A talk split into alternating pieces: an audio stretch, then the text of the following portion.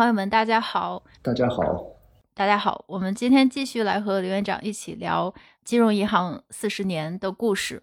上次呢，我们还是在聊刘行长在永康地方挂职锻炼的时候的一些很有意思的事情。然后上次呢，因为聊到了农信社，然后信用社的这个很特殊的存在，我们又深入聊了一下小微的模式，或者说农村的金融的模式。那我们今天就继续从这边开始和大家一起聊一聊。我记得刘行长曾经说过，就是曾经在研究所待过一段时间，而且我记得是前两集我们其实有讨论到，当年写了很多比较有争议的研究、有争议的报道，因为当年正好是还是从计划经济向市场经济转型的过程中，其实有很多模式可以研究，但那个时候的争议又比较大。我记得很清楚，是我们当时提到了温州模式，这个很有意思的模式。所以其实我也对温州这个模式很感兴趣，所以今天就很好奇，想和您具体聊一聊，就是您专门针对温州做的这个研究。我不知道您看没看过，就是国内一个很有名的电视剧，叫做《温州一家人》。哦，没有。它很火，就是火到现在，这个温州一家人变成一个 IP。哦，是吧？因为他开始的时候叫做温州一家人，然后由于这个连续剧火了，然后他又出来了温州两家人，然后温州三家人，就是系列的这个剧集。它的整个这个脉络呢，我觉得也就是特别能够代表我们的民营经济发展的这么一个脉络，因为他的一家人就讲的是在八十年代，从八十年代开始，就是父母的那一代是怎么在温州闯出来的，就是他爸爸。爸爸叫周万顺，然后自己在温州做个鞋厂，很小的时候就把女儿就送到意大利，但那个时候也只是去打工，就希望他在意大利能够有个更好的生活，然后于是女儿就在意大利闯荡，最后就变成了亿万富婆。这是一家人的创业故事，然后到了两家人的时候呢，就主要是在讲金融风波。一会儿我们可能也会聊到，就是温州当年就是它的地方金融啊，或者说民间金融的一些乱象，它可能是。在讲这一代的故事，到了三家人呢，就特别切合时代的主题，就开始讲二代，就是二代和三代的故事。就是说，温州的新生代就不满足，就不想接班，有点看不上父母那一代做的这个生意，什么鞋厂什么，他就自主创业。我觉得这个故事线特别有意思，而且演员演的也非常好。我记得有一个情节特别有意思，他是在讲一代人的时候，就是那个父亲，父亲叫做周万顺。他在温州做了一个鞋厂，也是非常非常的苦。之前是从农村过来，然后夫妻两个人什么都没有，然后就是一手一脚的打拼。父亲是卖鞋，然后母亲就是做纽扣扣子生意。拼着拼着就开始生活就慢慢的变好了，然后生意也变得稍微像点样子，初具规模就开始办厂。所以那个时候呢，大概就是在八十年代末九十年代初的时候，然后有个情节特有意思。就是他们这个鞋厂呢，就开始赚钱，赚了钱之后呢，年终呢，他们有几个股东就很高兴的把今年赚的钱给分了。刚分不久呢，公安局就找来了，就把他给抓起来了。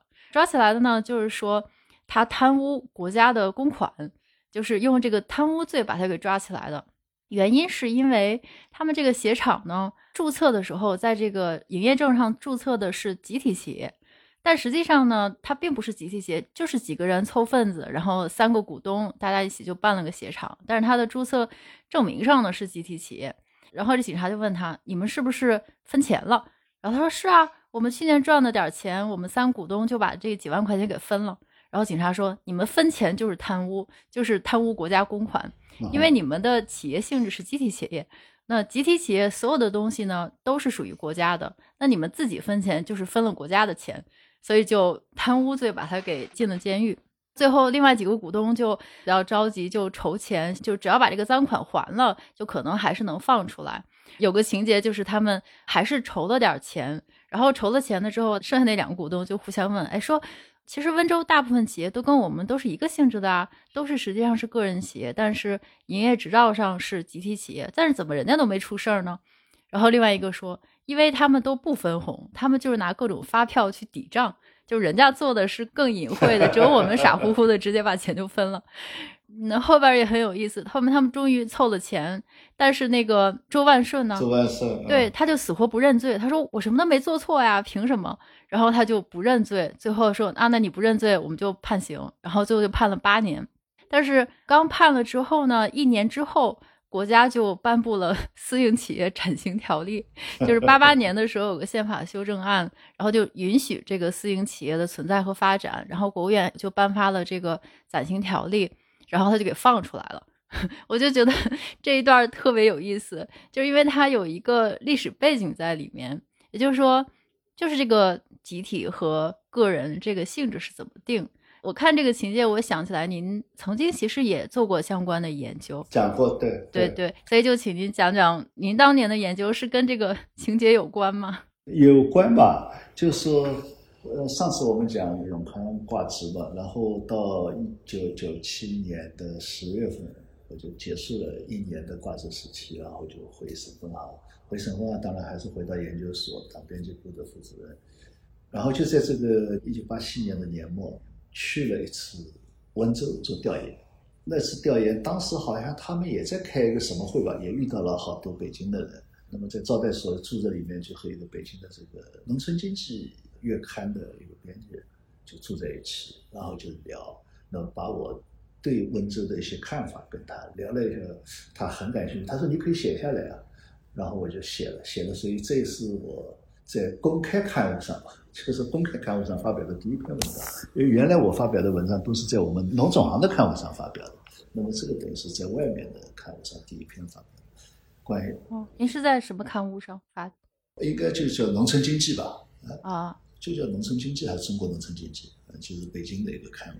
我的题目就叫“温州的今天不是明天的样板”，因为为什么呢？实际上你刚才讲那个情况，八八年出了这么一个法律，但是呢，实际上我们在温州本地来讲，大家都是知道这就是个人企业，嗯，但是呢，确实它都是挂在集体企业下面的，嗯，我记得好像我们曾经对话的时候有讲到过这个情况，那时我们就叫。挂羊头卖狗肉，嗯，它为什么原因呢？就是因为一个当时还不允许大量的私营企业的存在，这是一方面。第二个，你如果是私营企业，你也开不出发票，嗯。第三个呢，你也贷不到款，所以它好多都是这样一种情况。但是呢，大家都知道就是私人企业，所以讲温州模式的时候呢，也就是讲的是私营企业，嗯，所以。温州模式是和苏南模式相对应的，苏南模式就是主要以苏州为代表的集体企业，就搞乡镇企业，然后和上海的大工厂衔接，它是这么一个模式。那么所谓的温州模式，那就是个体企业，嗯，前店后厂，而且呢，当时这个费孝通去调研以后，还专门写了一篇很有名的叫《小商品大市场》，大市场，嗯，对，是专门写了这么一篇东西，那当时影响是很大的。那个时候呢，也正因为这样呢，所以这至少在温州本地，包括地方官员也好，所以他很为温州模式骄傲。同时呢，当然也为了自己能够被承认或者说被鼓励，所以拼命的在宣传温州模式。那么也引起了这个温州模式和苏南模式的争论，到底哪个更好、更符合未来的方向？所以那次我们去。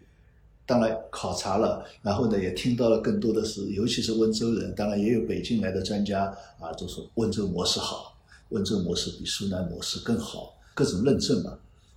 那么当时我看了以后呢，我就说了，就是温州模式的今天不是明天的样板，是什么意思呢？我就说，你温州模式是好的，完全可以说是一个自由的商品经济，对吧？但是它是在一个非常特殊的情况下发展起来的。我不知道你讲的那个剧里面啊，它是怎么来说的？实际上，就温州，首先它是一个山区，嗯，对。我们传统讲话叫七分山，两分水，一分田，等于说十分之一的农田，所以农田很少，但是呢，人口密度很大，那么这样就带来一个吃饭问题，对吧？相对来说就容易穷，这是一个。第二个呢，因为是山区，而且呢又是在什么，就是福建和浙江的交界。我们传统上来讲，往往是在这种就是一个行政区划的边缘地带，相对来说也是比较贫穷的，或者说没人来管的。嗯，与周围的城市隔绝。有点交通不便隔绝。交通不便，然后又是在这个行政区划的边缘，那么某种上来讲，经济的辐射呀、经济的投入啊，它相对来说肯定也少啊，所以它也是造成它这个情况。所以历史上它这个地方相对来说是比较穷的，因为穷呢，所以两种渠道，一种是读书考出去，所以温州人读书也是不错的，历史上也有不少文人学者，那然后就出去了，这是一种情况。另外呢，当然就是做生意。那么他正好是靠海边，所以就可以出去了。所以到欧洲好多都是温州人。那么这个里面呢，实际上有一部分叫青田人。青田当时有，因为他相当时间是归温州管的，现在是丽水地区的。但不管怎么样嘛，就都是温州人嘛，大概念的温州人。那么还有一个什么特殊情况呢？解放以后，它是海防前线。嗯，海防前线它离台湾近。十多年前我还去了一个叫南极岛。南极岛实际上到很晚很晚还是国民党占领的，所以上面还有国民党的好多碉堡、防空洞，甚至于还有谁呢？还有曾经宋美龄去视察过住过的房子，他去视察慰问嘛，鼓励前方将士。所以他不是四九年解放的，是到五几年才解放。嗯，所以呢，也因为这个原因呢，解放后等于说对国家对那边也没有什么投入。或者说是不投入的，因为考虑到要打仗，所以这个这更造成了就是说它的经济是困难。那所以解放以后呢，它还是存在这个问题，有的想办法偷渡出去。那么尤其改革开放以后，偷渡更方便了，所以偷渡的人更多了。那么这是一个情况，还有一个就是做生意。那么在国内做生意，所以我们在文革的时候就有这个说法，所谓社会主义看上海，资本主义看温州。嗯，那个时候就有做这种小生意的习惯。那么一旦改革开放以后呢，那当然它这个就发展的更快了。它主要实际上是做了什么呢？一定意义上来讲，正因为是你其他地方都还没有改革开放，或者说改革开放只是刚刚起步，但他那个地方是没人管，没人管他就自己就干了，干了呢就做刚才你讲到的纽扣。原来我们纽扣都是中山装这种纽扣，大家都一样的，全国各地都一样的纽扣。那么他做出很漂亮的纽扣，各种各样样子的，那么小姑娘就很喜，对，特别抢手，嗯，对啊，小姑娘就很喜欢，所以说小商品大市场，它能够全国各地都卖，全国各地做小摊贩的都到他这里去进货。再有这个饭菜票、饭票这种小塑料片，哦，也是温州做的。哎，对，他就哗就做，因为需求量大嘛，对吧？所以他这个和苏州不一样，苏州呢是。大工厂退休老师傅过来，然后大工厂本来在做的一些事情，但是现在不想做了，他拿去做，为大工厂做一个补充。那他的完全就是另外的这种小商品。然后比如说外面看到或者香港啊，或者哪个画册杂志上啊，甚至于那个时候看到的外国电影啊，里面看到哎，这个鞋子挺漂亮，然后他就模仿着就做了。对，它里边有个情节，就是这个妈妈她就是做纽扣的嘛，开纽扣厂，然后她后面就去意大利看她女儿。就在意大利街上，就看着这个，他就没见过那么好看的扣子，然后就追着人家拍。见到一个扣子，或者说见到商店里的扣子，他就拍。最后就被人家警告说：“你再拍，我们要告你的，因为这都是私有产权。”对对对，到处去学，嗯。那么再包括一些服装也是这样，他看到画册杂志上、电影里一些漂亮的衣服，然后他就做了。所以那个时候到温州去。就像后来人家到深圳去一样的，都是去买衣服、买鞋子、买纽扣，就买这些东西，然后带回去了。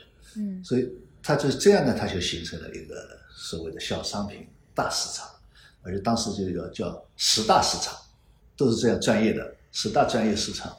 那么应该讲是搞得非常好的，这是一个。第二个，它确实是小政府大市场，温州市政府呢基本上是不去管的。嗯，所以。搞得非常热闹，同时呢，也因为这样呢，说假冒伪劣也特别多。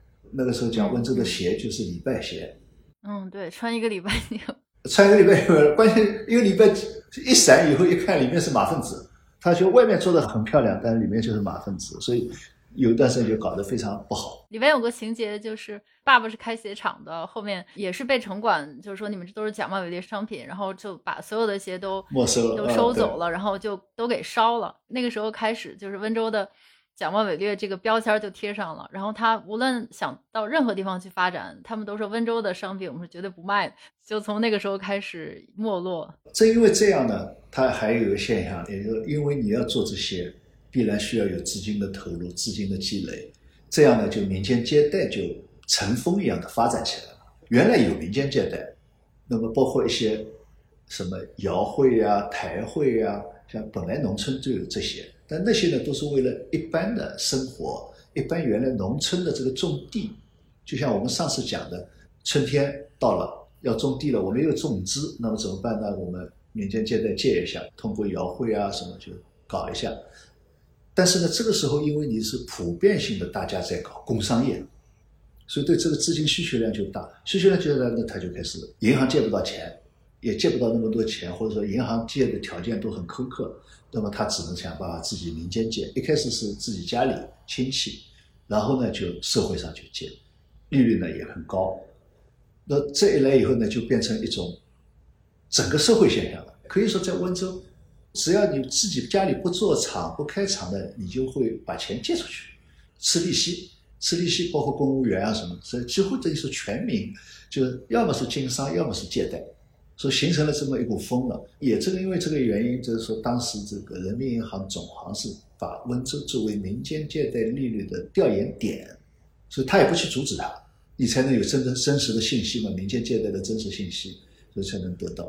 前面几期我讲到，温州每年都要开这个利率研讨会，就是这个原因。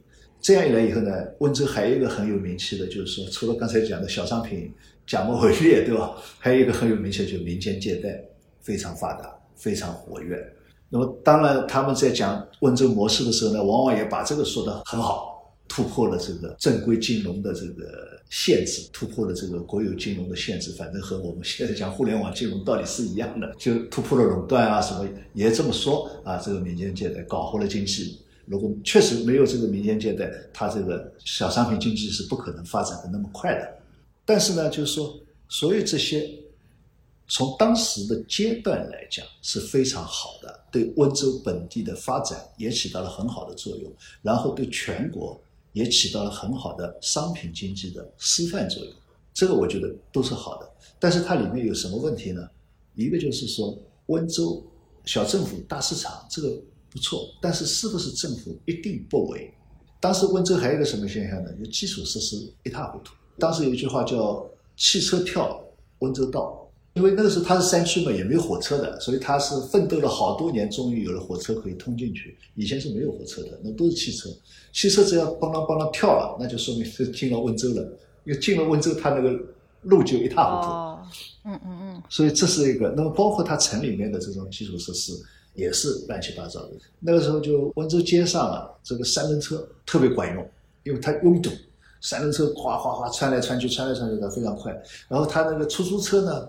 是那个时候叫菲亚达一个牌子，是非常小的那种出租车，嗯，就很非常迷你的，比 Mini Cooper 还要迷你，嗯，即使是开这样小的车子，驾驶员都是把反光镜拿掉的，为了就是说减少空间占用，嗯，所以街上也很拥堵，非常混乱，包括刚才讲假冒伪劣，在外面也造成了很不好的影响，还有就是说，我也讲到了民间借贷。虽然它在促进经济发展当中起到了这个作用，但是它究竟不是现代金融，它是一个非常原始的金融模式，并不足以让你走向现代化。我要讲到这个问题了。那么还有一个大的约束，就是说，特别是我们当时是发展工业嘛，在那种条件下面，你这个地理条件的限制，最后怎么来解决？当全国大家都发展起来以后。你现在是因为其他地方没有，所以人家专门千辛万苦跑到你温州来进纽扣、进塑料片、进服装。但是当人家也有的时候，你的优势在哪里？你毫无疑问你就没有这个优势了，因为你这个地理条件决定了你。呃，当时就是主要是讲了这些情况，那么然后就是那个编辑就把它发表了。嗯，发表以后嘛，结果温州那边很气愤，就说。他们专门组织人对我的文章进行批判，也有人专门写了一评、二评、三评。那但是都是他们温州告诉我的。嗯，现在就是您的文章十万加了，然后 出现了很多黑粉。对，但是他们组织批判我，我也没反驳，因为一篇也没看过，他们到底写什么我也没看，反正我那篇以后我也没再写关于温州的，主要就是讲了这些，主要表达的是这个意思，就是所以我想，呃，是现在是好的，但不等于说你要坚持你目前的这样的做法，不再往前走了，因为当时他的宣传就是，哎呀，我这样就很好了，就是要这样做。对，其实可以想象，您这篇文章当时发出来，确实是。不太会受待见的，因为跟当时的主流的论点确实是不太一样的。我也看了一些当时的一些报道，就是刚才您说八七年的时候去那边调研。就是那几年，就是温州模式火了之后，因为它是八五年，首先有一个第一次有个解放日报，他发了篇新闻报道，叫温州三十三万人从事家庭工业，因为他是首次提出这个温州模式。因为发这篇报道之前还是比较忐忑的，因为之前的媒体的一些主流站还是比较偏左嘛，然后他们就是提出这个模式是不是能提出来，因为那时候到底是姓资还是姓社，还是会有很大的争论嘛。然后，但是这个报道刊发了之后呢，就马上就火了。这个 温州模式，就那个时候六十万人到温州去考察，就我估计您是六十万中的人中的一个。但是，一百多位学者潜心研究温州模式，但是这六十万人一百多个专家学者中，大部分还是赞扬这个模式。就包括刚才您提到那个费孝通老师，对，而且他那个时候主要大家还是在跟苏南模式和珠三角的模式对比，但是这两个模式，一个是经营特区，一个是集体经济，就是温州就非常非常不一样，就是这种个体的形式就非常的新，且大家也看到它是非常的繁荣，那肯定是一片赞扬了。您这个时候写了一个这么一个观点，确实是应该会有很多人都会写文章来批评了，或者是批判，确实是有可能。我觉得温州现象是一个非常有意思的现象。当时这么争论，因为实际上它很快就出现一些问题，就比如说这个民间借贷，因为当时就好多舆论也是鼓励的，嗯，而就是很好啊，应该让它发展啊，应该鼓励民间借贷发展。但是很快就变成我刚才讲了，它就变成全民运动了。嗯，对，我要么是自己在做生意，借钱做生意，要么是我把钱借给人家去做生意。那么一旦发生这种，就像西方这个一开始有股市道理是一样的，一个人说啊，我在美洲有一个投资，我要集多少资，然后给他集了，集了以后他卷款跑掉了，这种现象必然会出现。那么然后它就会变成一个社会问题，社会问题以后在这个就变成一个民间集资大案，或者说非法集资大案了。不出事情的呃都是好的，一出事情它就变成非法集资了。我记得那个金鱼半小时。我小的时候好像我他也看过一个案子，就是非常非常轰动的民间借贷那个八十年代那个台会事件，啊，对，就是一个木匠，一个木匠和一个尼姑，其实不止一个木匠和一个尼姑了，就是这个木匠他就是用台会这种形式，基本上就是说大家来入会吧，就是台会之前我记得您之前在那个地贯通文章也写到过，就像这种台会呀，或者说。标会啊，这种形式其实都是大家自己把一部分钱放进去，集到一定的额度之后呢，先给一个人用，比如说十个人，大家一起凑，一人交十万块钱，凑了一百万，然后这一百万先给第一个人用，然后呢，他给点利息，然后再给第二个人用，它是一种非常原始的一个民间金融的方式。台会也是类似，然后这个木匠呢，就他把这个台会发展的巨大无比，是乐清吧，好像是在一个地方。对，他就基本上这个模式也很简单粗暴，就是你先交一万块钱，然后我每个月给你返九千，后面之后还清了之后，你再每个月交三千，然后我再给你每个月返九千，这不就是白赚钱呢？其实就是庞氏骗局。但是就这种模式变得特别特别火，所有人都想把钱给他，因为这就是钱生钱的东西，就是一个庞氏。然后不只是这个木匠，当时还出了什么大姐啊，甚至是什么尼姑啊，什么大家都在做这种台会。其实就是庞氏，然后还用一些传销的形式，就甚至是发展到了温州以外的地方，甚至到新疆都有，新疆都有人过来送钱。对对对，就当时确实是有很多这种乱象，而且我对温州的记忆，当然八十年代我没记忆，呃，所以就自从我对温州有了记忆，我的印象就一直是不太好的印象，不是说对温州有偏见啊，因为包括我是学金融的嘛，因为我印象中挂钩的就是炒房团。炒大蒜团、炒矿团，就是这种各种炒的大军，以及满世界都开餐馆的温州同胞。当然，就是有好的方面，也会有过度发展的方面，确实是比较特殊的模式。对，我们可以这样看，就你刚才在讲的这些情况，就说我们比如说今天已经三十多年过去了，我们回过头来来看，回过头来看，你就会发现，我不是说我当初一定是对啊，但是我觉得就是说，温州模式，如果说只是说作为一种自然发展的市场经济，毫无疑问它是对的，而且也是不错的。那么应该讲，正是从那个时候开始。温州人就形成了他们这样一种商业精神。对，温州是很拼的，东方的犹太人。对，很拼，而且呢，他的商业嗅觉也很好，全国各地甚至于全球的去跑。但是呢，你会发现，现在回过头来来看，温州自己作为一个地方经济，它现在实际上中间有过几次高度量的时候，但是大多数时候一般。那么这就带来一个什么问题呢？也就是说，当你这个地方不再是一个政策洼地，当初等于说人家都不能干，哎，你那边就让他自动干了，然后小商品大市场，但他很快这个小商品大市场在最热闹的时候很快就不行了。我去的时候八七年底，等到八八年、八九年，它很快就不行了。但是另外一边，它的北边义乌就越来越好，越来越好。而义乌是什么呢？义乌也是一个意外。等于说，他那个地方是丘陵地带，农田稍微要多一点，所以那个地方也是读书很好的地方，喜欢考试。嗯，那么要么也做生意。那当时也是他是这样，就是说摆地摊，左的地方就把它当做是资本主义尾巴要赶的。嗯，但是他当时的那个县委书记呢，就必须赶他们，他们过日子让他过呗。那么，所以隔壁县的摆摊的也到他这里来摆摊。那它就慢慢形成一个市场，这个形成市场怎么办？影响交通，所以这个就是我们在治理社会治理当中就怎么来看所谓的风险秩序，就影响交通，影响交通当然有危险嘛，堵啊，车子就开来开去，不仅是慢，而且可能会撞人呢，也是一个风险嘛。那怎么办啊？也有主张说要赶掉，对吧？城管出来把它赶掉。那么这个县委书记说，那怎么办？啊然后正好那边边上有个空地嘛，把个空地围起来，让他们都到里面去就完。嗯，所以搞了个围墙，然后搞了个空地。县委书记心真好，多亏了他才有义乌模式发展。啊，对。但是我讲，我刚才就说了这句话，就突然想到这个问题：，就我们怎么在城市治理当中，怎么来解决？比如说城市秩序、交通秩序、交通安全、整洁、卫生。嗯，你是直接把他们消灭掉，还是说给他们提供另外一个条件？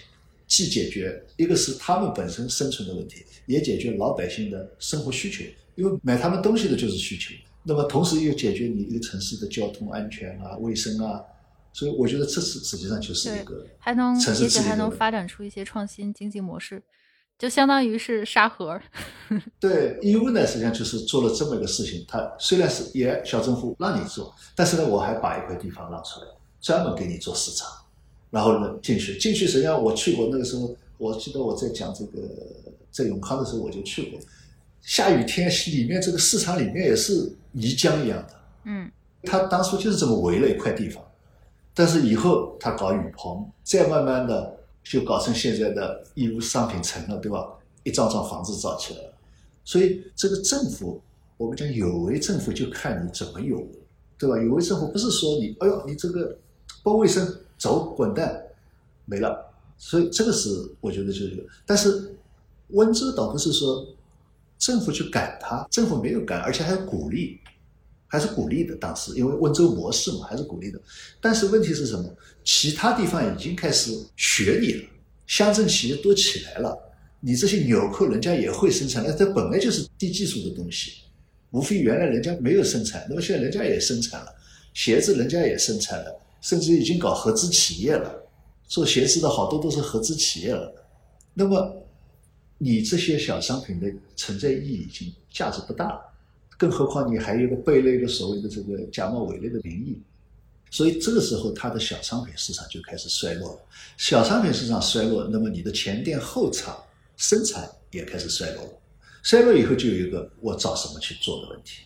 这个时候就会发现，你这个地理条件，实际上你那个衰落就是因为人家也做了，而人家之所以做的比你好，是因为人家就近就销售了，你这个还要穷乡恶水跑到你这里来买，政策洼地没有了，那么你的地理劣势的缺点就暴露出来。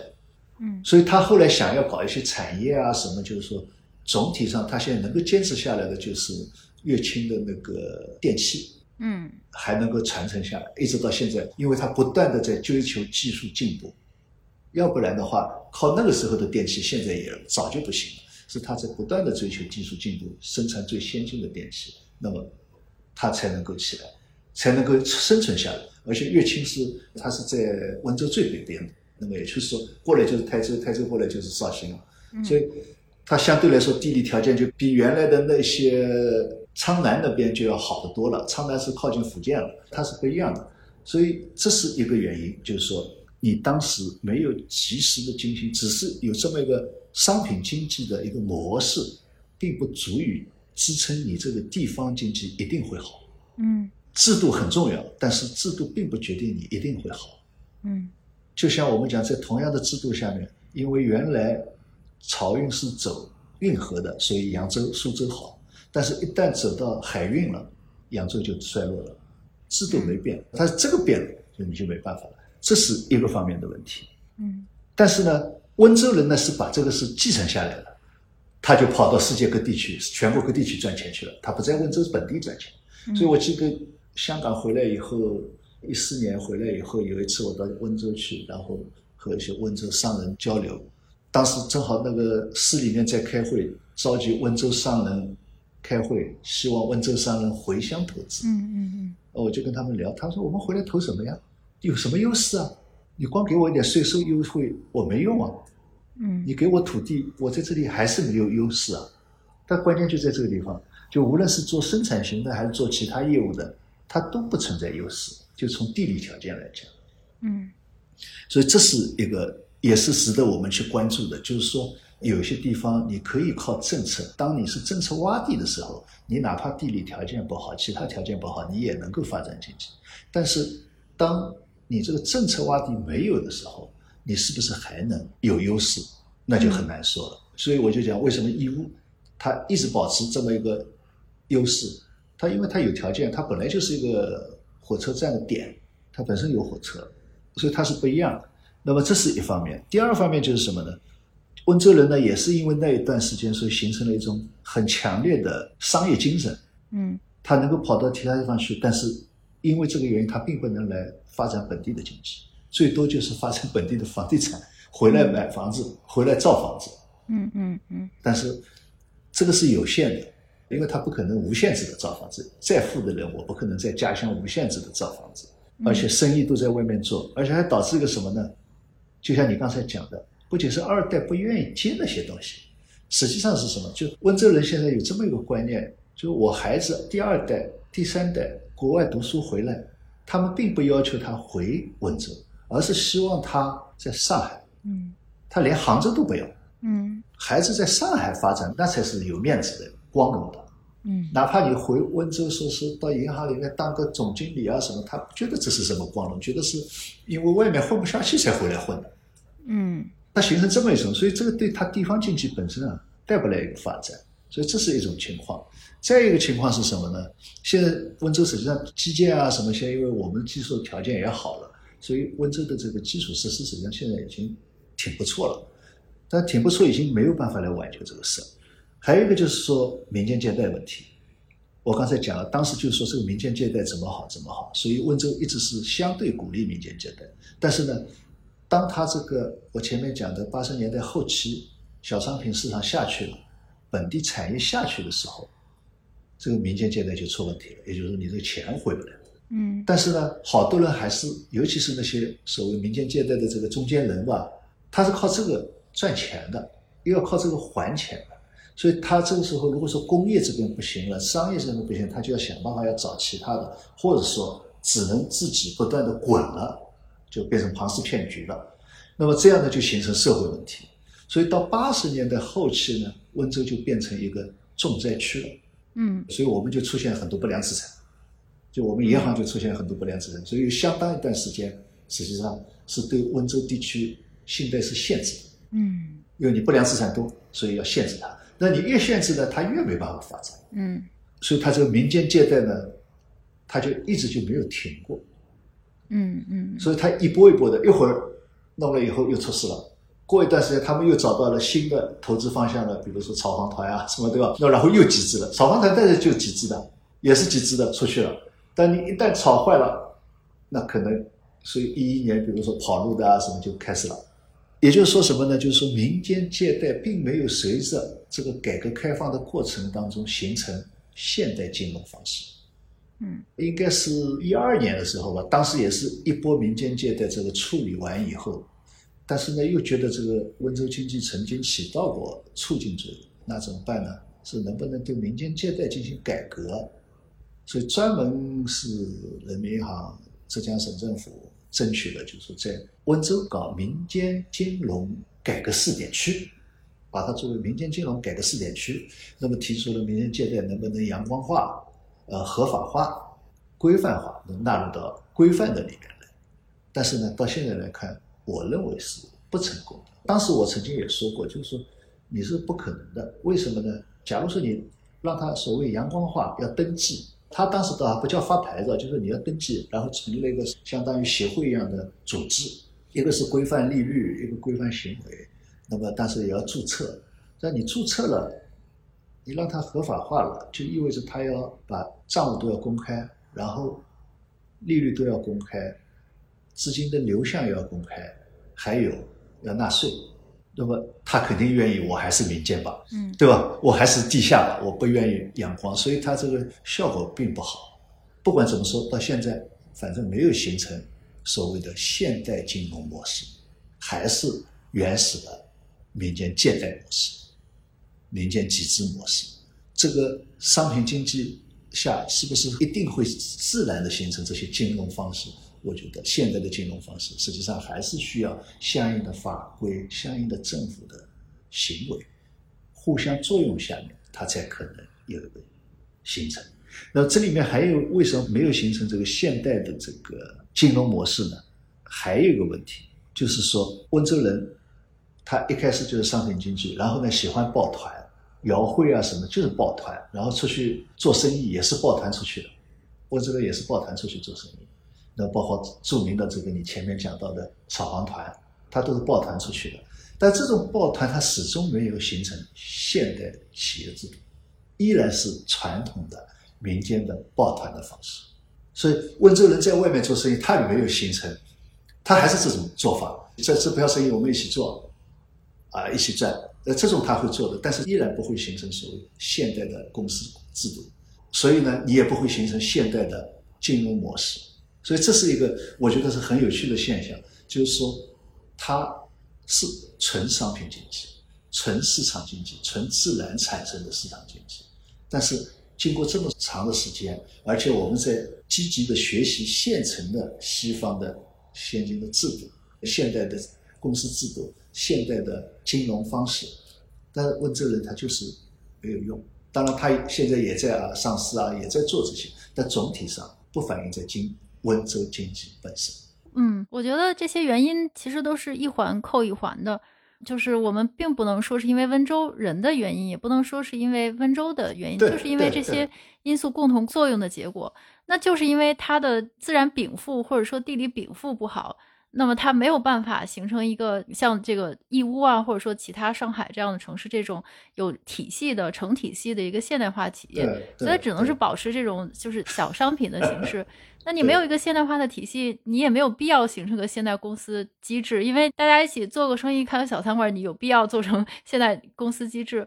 那你如果没有现代公司机制，没有，我就说什么呢？就是说他哪怕离开温州，温州人离开温州，他也没有形成这些。